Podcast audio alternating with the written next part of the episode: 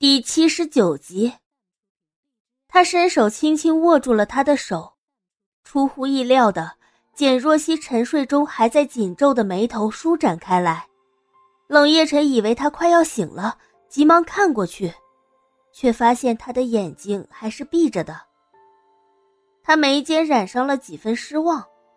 公司里还有文件没有审核批改，冷夜晨却也不打算回去了，他要守着简若曦。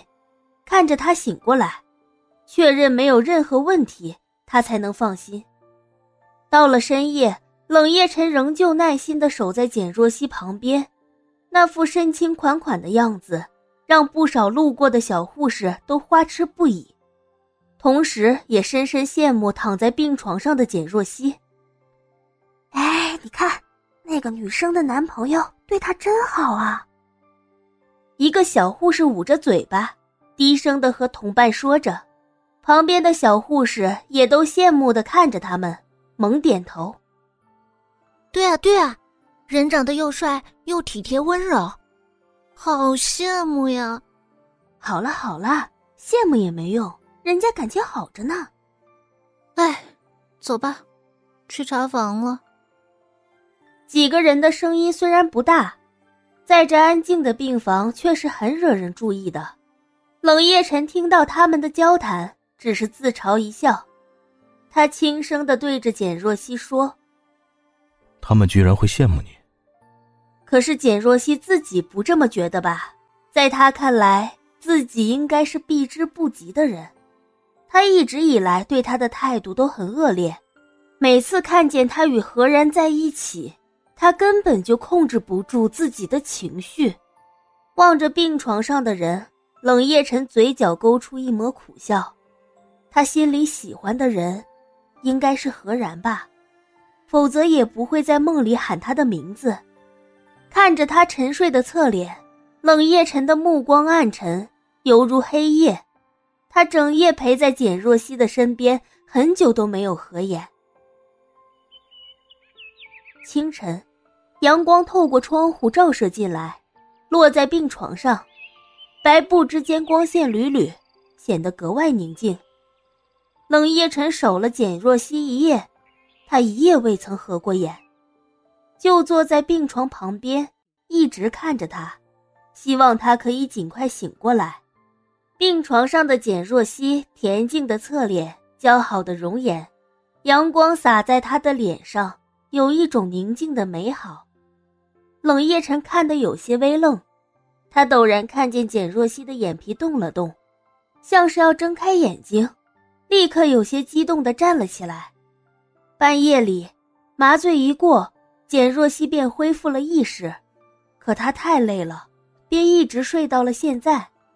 胃里的刺痛感早已消失不见，她慢慢地睁开眼睛，待适应了光线之后，看着那张近在咫尺的面孔，简若曦瞬间愣住了。冷夜晨，他怎么会在这里？他记得他倒下去的时候，冷夜晨应该在公司啊。简若曦彻底懵了，呆呆的躺在那里，有些不知所措的望着在自己头顶上方的冷夜晨。冷夜晨见简若曦终于醒了，此刻正睁开眼睛望着自己，立刻起身上前。却由于太过激动，有些不受控制的抓住了简若曦的手，不想却把她的输液管给弄掉了。简若曦发出一声细微的痛呼，针从手背的血管里滑出，简若曦的手背上很快就出现了一个细小的红点，有红色的血回流而出。冷夜晨看着那流血的地方，不由怔住了，他立马反应过来，急忙喊了护士。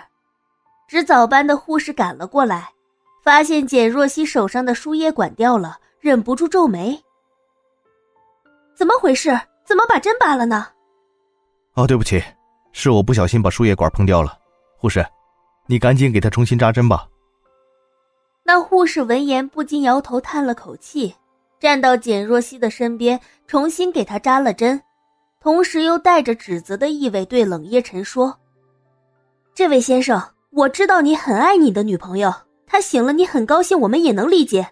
我们以前也见过像你一样的病人家属，但是病人现在身体很虚弱，他才刚醒，你应该让他多注意休息才对啊！怎么这么糊涂，把他的输液管给碰掉下来？冷夜晨沉默不语，眼里染上了几分愧疚。见冷夜晨的态度很好，护士也是个实在人，就忍不住对着简若曦夸起了冷夜晨。姑娘，你也别怪你男朋友，你从手术室出来打了麻醉睡着了不知道，我们可都看在眼里。他守了你整整一个晚上呢，我们科室的小护士可都是很羡慕你呢。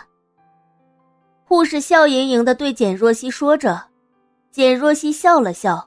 心中却有些错愕，冷夜晨守了他一夜吗？他微微偏过眼，看了一眼身边站着的冷夜晨，他眼睛下面有一圈淡淡的乌青，一看就知道是熬夜了。简若曦有些不敢相信，他第一感觉就是不可能。冷夜晨之前还让他帮忙洗泳池，如今又怎么会在他生病的时候守了他一夜？一直没睡呢，这根本就不符合他的风格。重新扎好了针，护士临走前还是对冷夜晨叮嘱了几句：“先生，你可别再乱碰了，当心又掉了，这可不是闹着玩的。”见冷夜晨郑重的点了头，护士才转身离开。一时之间，病房里又只剩下他们两个人。简若曦静静的躺着，没有说话，冷夜晨也就没有开口。过了片刻，冷夜晨抬起手腕看了一眼时间，起身走出病房。他来到了简若曦主治医生的办公室里，听了医生的建议。冷夜晨往家里打了电话：“哎，周妈，你马上做一点清淡的菜粥，煮稀一点，等会儿让林管家送到医院。”周妈在电话那头应下，冷夜晨挂断电话，转头又打给了助理唐宁。唐宁，公司的事情你先全权负责一下，我有些事情暂时回不去。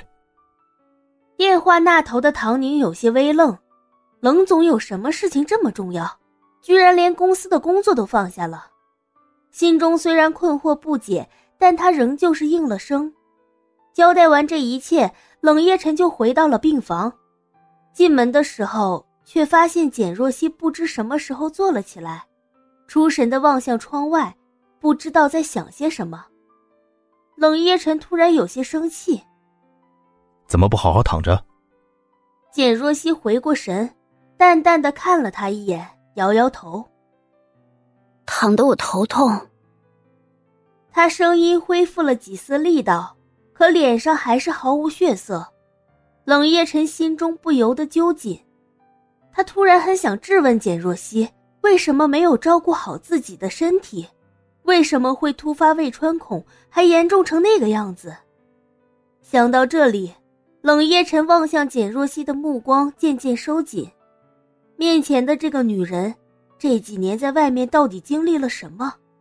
为什么她会突然变得这么脆弱？